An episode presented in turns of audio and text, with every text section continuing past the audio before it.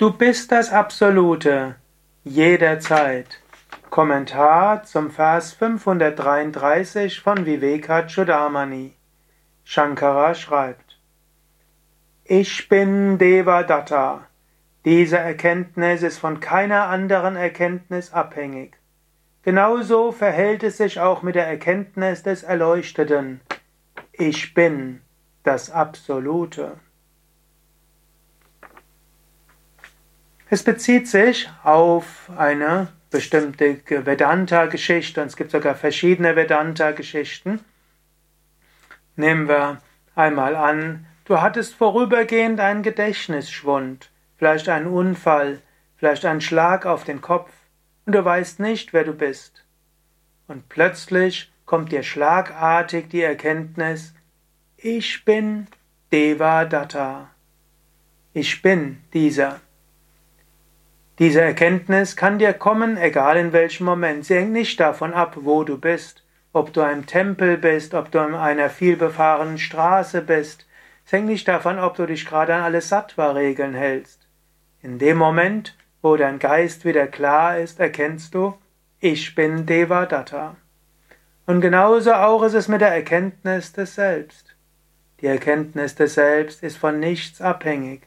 Die Erkenntnis des Selbst braucht nichts außer die Selbsterkenntnis.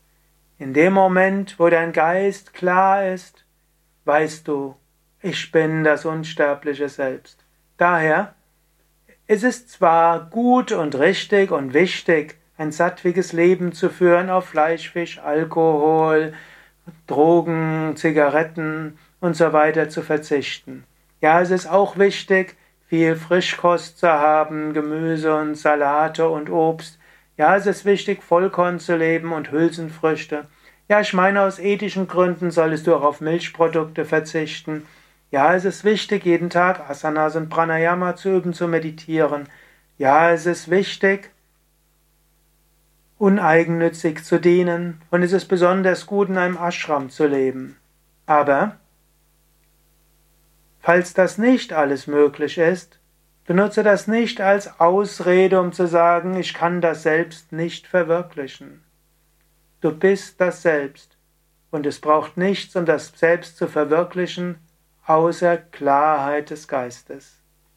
Ja, die äußeren Dinge erleichtern die Erkenntnis des Selbst, aber unabhängig von äußeren Dingen, immer wieder spüre die Einheit des Selbst mit dem Selbst. In diesem Sinne mache dir bewusst, Tattvamasi, das bist du. Aham Brahmasmi, ich bin das Selbst.